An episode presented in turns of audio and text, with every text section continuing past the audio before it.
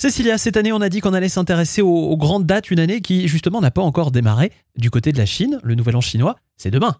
Oui, c'est demain et je pense que c'est très important euh, pour nos enfants de, de connaître tout ce qui se passe dans le monde et euh, bah, de leur expliquer aussi euh, qu'est-ce qui se passe au Nouvel An chinois, leur expliquer pourquoi est-ce qu'il y a ces gros dragons dans la rue. Une légende monstrueuse, il me semble. C'est ça, c'est la légende chinoise de Nien. C'est un monstre cruel et vorace qui mange les êtres humains la veille du Nouvel An. Oula. Sympa. Ah oui, c'est très réjouissant.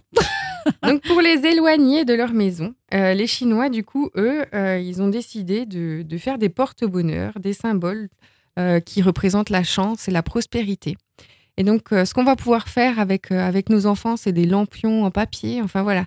Essayer de leur faire découvrir euh, d'autres traditions Mhm. plutôt que de voir seulement dans les rayons des supermarchés Mhm. euh, Ouais. les nems et autres choses euh, qui sont mises en avant. Donc, essayer de vraiment de, de faire partager à nos enfants les autres cultures. Ouais, important de les éveiller à la curiosité d'autres cultures dans le monde, c'est bien vrai.